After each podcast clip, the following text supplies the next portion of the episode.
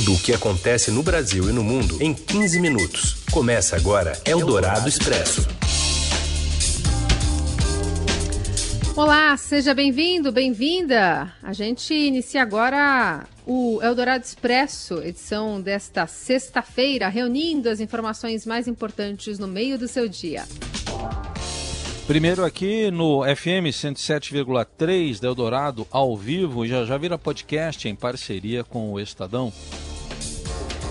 Eu sou a Carolina Ercolim, comigo está o Raíssen Abac, seguimos juntos, mas isolados, cada um na sua casa, e trazendo para você os destaques da edição de hoje.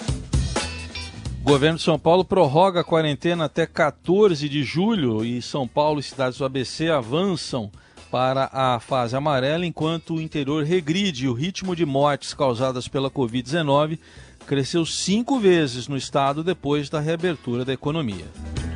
O auxílio emergencial do governo durante a pandemia deve ter mais R$ 1.300 nos próximos meses, divididos em duas ou três parcelas. E ainda a possibilidade de início do Brasileirão em agosto e uma festa virtual e com muita fé para os 78 anos de Gilberto Gil. É o Dourado Expresso. Tudo o que acontece no Brasil e no mundo em 15 minutos. O auxílio emergencial seguirá nos próximos meses, com mais ou menos R$ 1.200, que poderão ser divididos em duas ou três parcelas. O anúncio foi feito pelo presidente Bolsonaro ao lado do ministro da Economia Paulo Guedes na tradicional live das quintas-feiras. Segundo eles, Está em estudo parcelas que têm valores decrescentes de 500, 400 e 300 reais.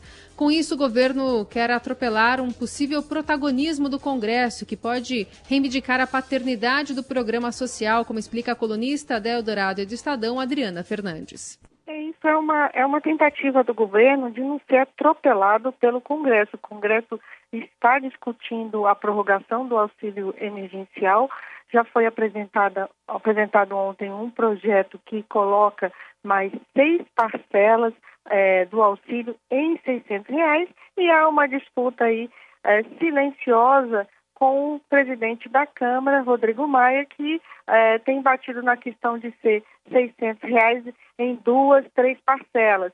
É uma estratégia, mas é claro que é, o ministro Paulo Guedes vai ter que negociar, é possível que esses valores até tenham, tenham, eh, sejam elevados por conta da pressão do Congresso.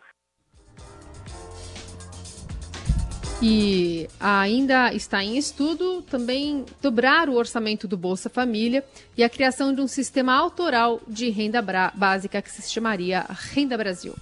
Eldorado Expresso.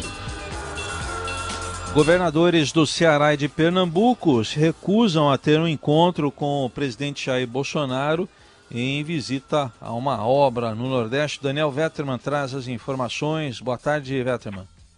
Boa tarde, Heisen. Boa tarde, Carol. O presidente Jair Bolsonaro foi ao Ceará hoje inaugurar mais uma etapa aí da transposição do Rio São Francisco e convidou o governador do Ceará e também o governador de Pernambuco para participar dessa inauguração. Ontem, em transmissão nas redes sociais, ele até falou, né? Olha, se os governadores é, quiserem ir, o governo federal não tem oposição e formalizou esse convite. Mas os dois governadores, tanto Paulo Câmara quanto Camilo Santana, um do PSB e outro do PT, os dois de oposição, se recusaram a ir a essa cerimônia. O presidente Bolsonaro fez a inauguração, encontrou apenas aliados, apenas apoiadores e aproveitou essa visita para prometer uma reformulação do programa Bolsa Família e também uma prorrogação do auxílio emergencial que está sendo pago durante a pandemia de Covid-19. Lembrando que o Nordeste é a região mais dependente do Bolsa Família e também tem o, a maior parte dos beneficiados agora do auxílio emergencial. Obrigada, Vetterman. E a gente fala também sobre uma semana que foi de mudança de tom por parte do presidente Bolsonaro. Na verdade, desde o fim de semana passado, após a prisão do ex-assessor Fabrício Queiroz. O presidente reduziu as conversas com apoiadores na portaria do Palácio da Alvorada, deixou de fazer ataques aos demais poderes. Ontem, aliás, em cerimônia no Planalto, ao lado do presidente do Supremo Tribunal Federal, ministro Dias Toffoli, o presidente falou em entendimento com os outros poderes Esse entendimento, essa cooperação, bem revela o momento que vivemos aqui no Brasil. Eu costumo sempre dizer, quando estou com o presidente Toffoli, também com o Alcolumbre e ao Maia, que são presidentes da Câmara e do Senado, que nós somos pessoas privilegiadas. O nosso entendimento, sim, num primeiro momento, é o que pode sinalizar que teremos dias melhores para o nosso país. Obviamente, entra mais gente nesse entendimento, que são os deputados, senadores, os demais ministros do Supremo, os nossos colegas do STJ, servidores, que somente dessa forma, com paz, com tranquilidade e sabendo da nossa responsabilidade, que nós podemos sim colocar o Brasil naquele local que todo mundo sabe que um dia ele chegará. Eliane Cantanhede, colunista da Rádio Dourado e do Estadão, analisa essa nova fase, paz e amor do presidente.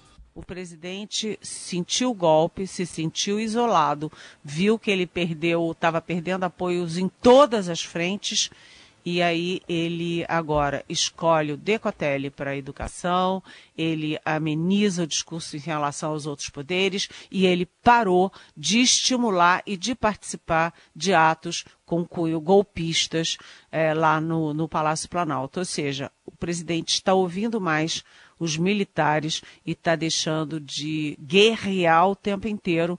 Para quê? Por uma questão de sobrevivência no mandato. Eldorado Expresso. Se no Supremo Tribunal Federal, Palácio do Planalto, vem acumulando uma série de derrotas e viu a relação com a corte se deteriorar, o ambiente no Superior Tribunal de Justiça é menos hostil. Um levantamento feito nas decisões do presidente do STJ, João Otávio de Noronha, aponta que o ministro atendeu aos interesses do governo do presidente Jair Bolsonaro em 87,5% das decisões individuais tomadas de 1 de janeiro de 2019 a 29 de maio deste ano, informa o Estadão. Nas próximas semanas, Noronha vai ficar no comando do plantão do STJ durante o recesso de julho. Isso significa que eventuais recursos, no caso Fabrício Queiroz, revelado pelo Estadão, podem ser analisados pelo ministro.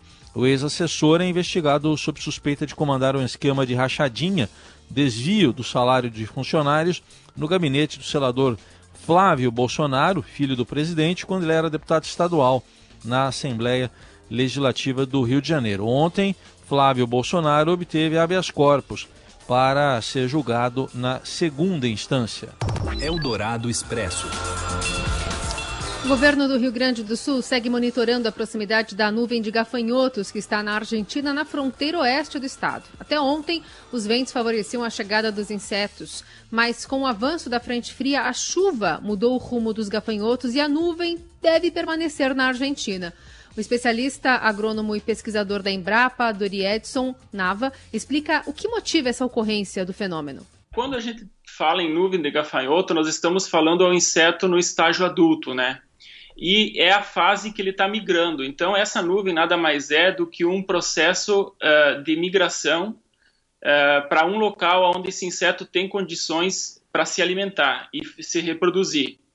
Então, uh, o, o, grande dano que o adulto causa é nos locais aonde essa nuvem de insetos vai pousar. E nós não temos essa informação. Segundo o prefeito da cidade gaúcha de Barra de Quaraí, Yad Choli, apesar do aparente desvio da nuvem de gafanhotos, o clima na cidade permanece tenso. Na cidade causa um desconforto, um, mas é, é, mais o gasto, é um prejuízo econômico para os produtores, né? Porque o pessoal está tá bem apreensivo com essa possível chegada dessa nuvem de gafanhoto aqui no município, sim. O pessoal está tá buscando informações de, do, do centro do país, aí como o Estadão, outros meios de comunicação, do Estado aqui também do Rio Grande do Sul. Esse assunto, aliás, faz parte do podcast Estadão Notícias, que também está disponível nas plataformas de áudio. Seu dinheiro em ação. Os destaques da Bolsa, com Vitor Aguiar. Oi, Vitor, boa tarde. Oi, Refém, boa tarde. Boa tarde, Carol. Boa tarde, ouvintes. Tudo bem? Olá, boa tarde. Temos aí uma sexta-feira de dólar subindo e bolsa caindo, Vitor? Sexta-feira de dólar subindo e bolsa caindo, e dólar subindo bastante e bolsa caindo bastante, viu, Heisen? É, desde o início da sexta-feira a gente vê aí que o clima nos mercados está um pouco mais pressionado, está um pouco mais tenso, e para vocês terem uma ideia né, do tamanho dessa tensão, a gente olha para o dólar, por exemplo, o dólar à vista subindo 2,57%, uma alta bem expressiva, com isso já está aí chegando perto de 5,50, agora está sendo cotado a R$ 5,47. É, falando um pouco da bolsa, né? O Ibovespa ele abriu de em queda, ele tem se mantido no campo negativo aí desde a abertura, agora vai recuando 1,32% no patamar dos 94.717 pontos. Detalhe um pouquinho para a gente sobre essa tensão envolvendo Fabrício Queiroz e os Estados Unidos.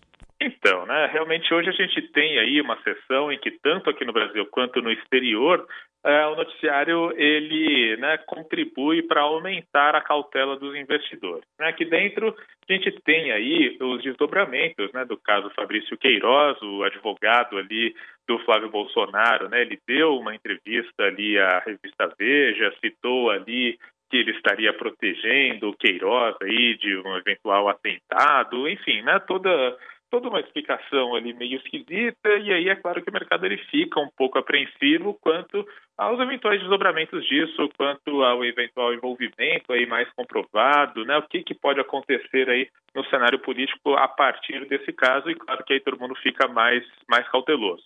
Quando a gente olha lá para fora, né, é o coronavírus que causa toda essa apreensão, porque nos Estados Unidos a gente tem visto aí um aumento nos casos da Covid-19. Né? Estados Unidos ele tinha conseguido, de certa maneira, estabilizar a curva, mas agora aparentemente tem ali algumas regiões do país que estão passando aí por uma segunda onda ou talvez um prolongamento da primeira onda, mas enfim, fato é que nas últimas 24 horas a gente teve aí sim um novo aumento, né? Um novo número expressivo de casos de Covid-19 lá no território americano.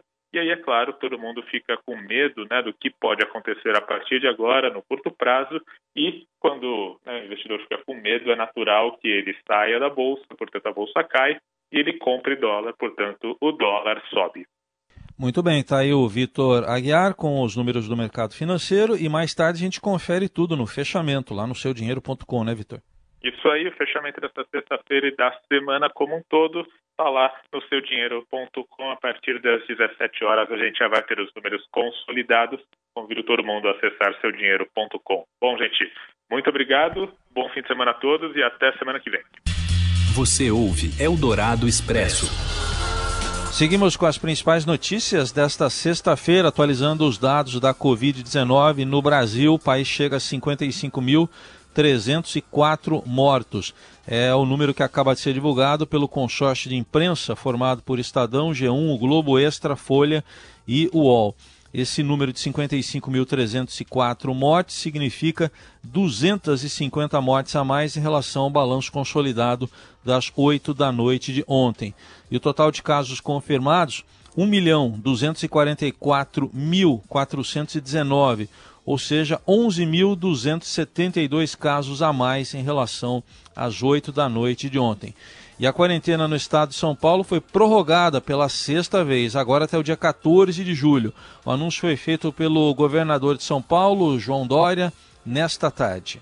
Estamos em quarentena e hoje anunciando a renovação desta quarentena como combate à pandemia. A quarentena vai para a sua sexta fase, heterogênea, como foi a atual quarentena que estamos finalizando uh, no próximo domingo. Dória também divulgou a atualização das flexibilizações nas cidades, conforme o plano de recuperação econômica estabelecido pelo Estado. De acordo com o governo paulista, a maior parte do Estado retorna ou permanece na fase vermelha, a mais restritiva. A cidade de São Paulo e mais 14 municípios da Grande São Paulo passam para a fase amarela e poderão abrir restaurantes, bares e salões de beleza.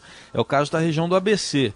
A orientação do Comitê de Saúde, entretanto, é para que a reabertura dos estabelecimentos só ocorra a partir do dia 6 de julho.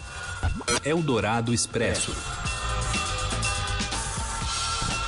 Bom, e os dados, eh, especialmente em relação à evolução né, de, de mortes por Covid, têm acelerado após o início do Plano São Paulo. O Bruno Ribeiro conta pra gente. A evolução das mortes por Covid-19 no estado de São Paulo se acelerou depois do início do plano de reabertura econômica tocado pelo governo do estado.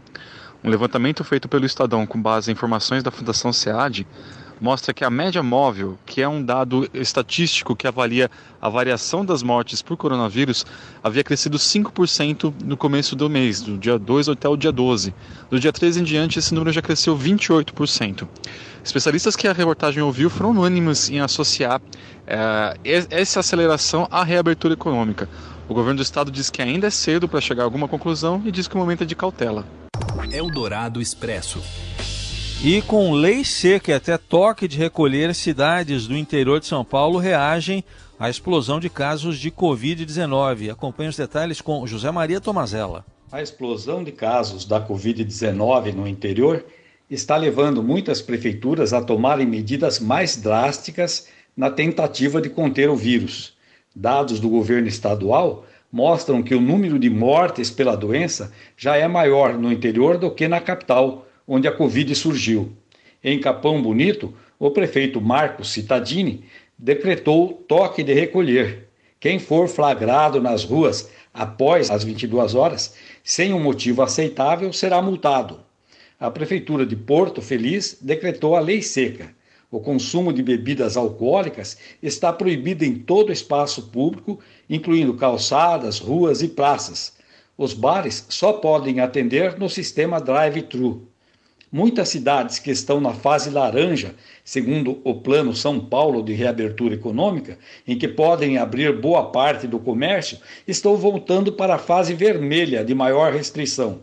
Isso acontece em Limeira, Porto Ferreira e Cordeirópolis, por exemplo, cidades que registraram grande número de casos nos últimos dias. Nesses municípios, a ocupação de leitos de UTI subiu muito e as prefeituras estão multando quem descumpre as regras de isolamento. Eldorado Expresso. A Polícia Federal prendeu hoje o blogueiro Oswaldo Eustáquio, que é próximo da extremista Sara Giromini, conhecida como Sara Winter. Ele foi preso em Campo Grande, no Mato Grosso do Sul.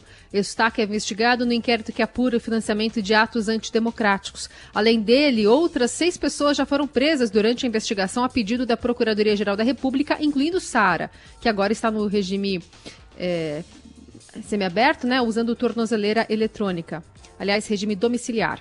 Segundo apurou o Estadão, a Polícia Federal viu chances de que ele se dirigia à fronteira e pudesse deixar o país em direção ao Paraguai. Eldorado Expresso.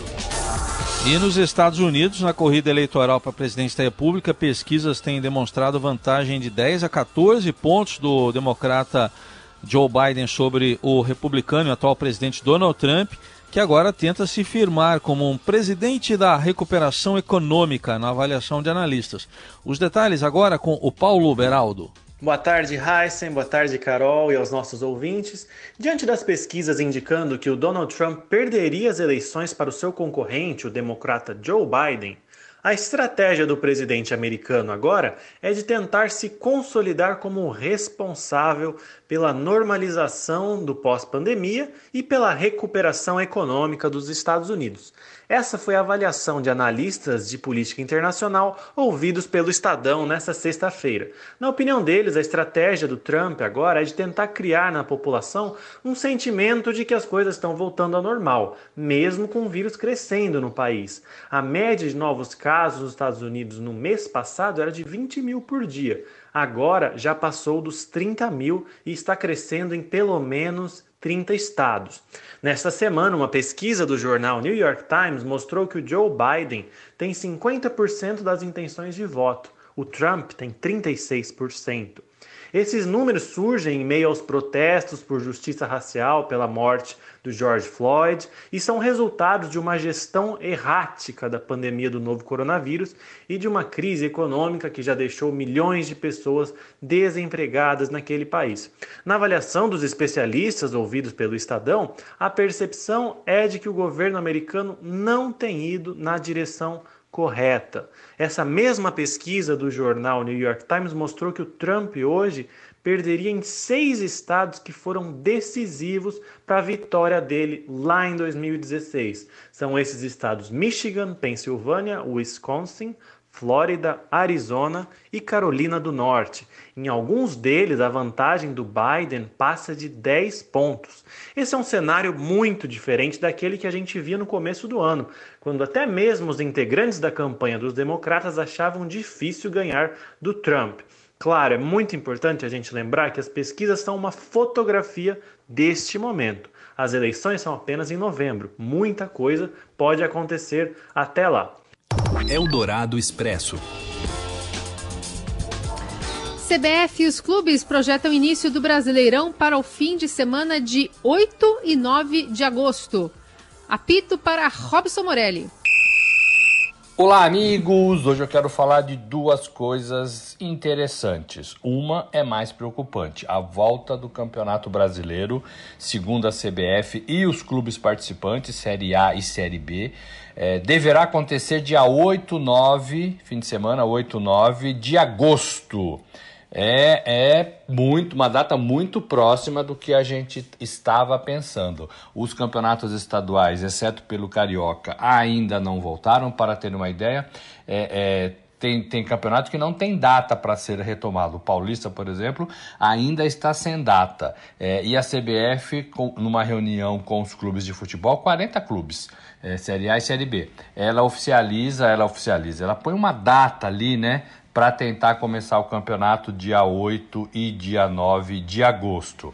É, é uma decisão que envolve CBF, envolve clubes, envolve é, transmissão dos jogos, né? As TVs, TV Globo e Tanner, as duas que têm o, o direito da transmissão dos jogos. Então, tudo isso vai ser arranjado até essa data, com os clubes já treinando normalmente, né? É, Agora, dia 1 de julho, o futebol paulista volta a treinar nos CTs, nos campos. É, e, aí, e aí, dia 8, 9 seria o começo, o começo do Campeonato Brasileiro. Não se sabe se vai encavalar com os campeonatos estaduais. A CBF prometeu para as federações regionais que, que os campeonatos estaduais vão terminar dentro de campo, então vai haver jogos, vai haver decisões, vai haver classificação, vai haver rebaixamento. É, não se sabe se vai encavalar, talvez tenha que jogar um pouquinho para frente.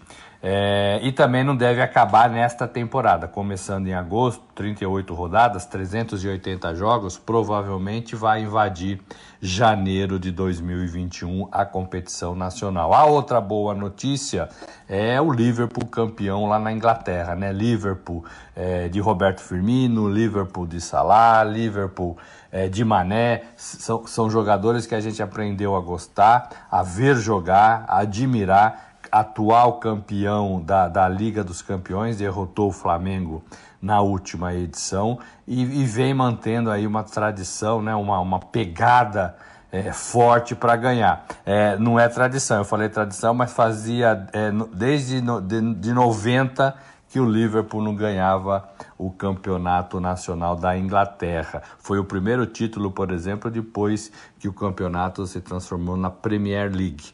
Então, o Liverpool campeão é o melhor time, talvez, hoje da Europa. É festa lá na cidade dos Beatles. É isso, gente. Falei, um abraço a todos, valeu. Eldorado Expresso. Gil, meu querido, um beijo pelo seu aniversário. Anda com fé, eu vou, que a fé não costuma falhar. Anda com fé, eu vou, que a fé não costuma falhar. Anda com fé, eu vou, que a fé não costuma falhar. Anda com fé, eu vou, que a fé não costuma falhar.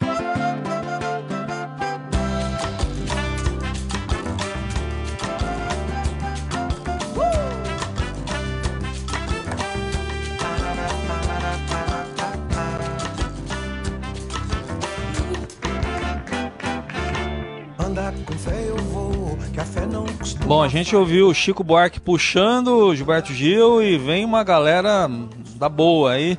Gilberto Gil comemora os 78 anos em live com uma família nesta sexta-feira. A transmissão será direto do sítio da família em Petrópolis, no Rio, a partir das 8 da noite, hein? E além dos maiores sucessos da carreira, o cantor baiano também vai colocar músicas de Luiz Gonzaga e de outros cantores de forró no repertório. E são os filhos do Gil que vão acompanhar o aniversariante na festa, que já teve até a mostra rolando nas redes sociais desde ontem. A gente está ouvindo a nova versão de Andar com Fé, gravada remotamente com os amigos e familiares do Gilberto Gil. Chico Buarque puxou, Caetano, Milton Nascimento, Marisa Monte, Lenine, Lulu Santos, Zeca Pagodinho, a Isa, Fernanda Montenegro, o Nando Reis, o, até o Steve Wonder também participando também, todo mundo nesse vídeo que está viralizando. E a festa mesmo, a festa já está rolando, mas a live é a partir das 8 da noite no canal do Gilberto Gil no YouTube. Happy birthday to you. Happy birthday to you. Happy birthday, happy birthday to you. Happy, happy 78th birthday, happy 78th birthday.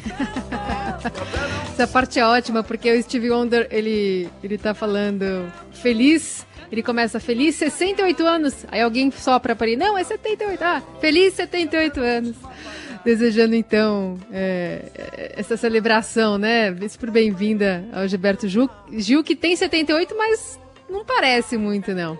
Não, não. Não mesmo.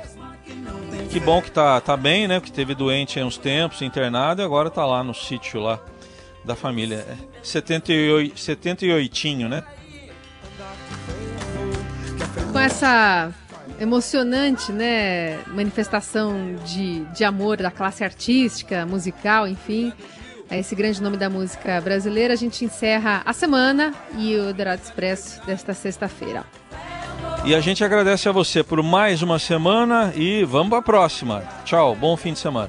Gil, te amo. Feliz aniversário para você, falou?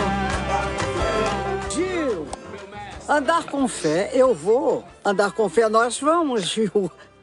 Parabéns, meu querido, parabéns. Você ouviu Eldorado Expresso tudo o que acontece no Brasil e no mundo em 15 minutos.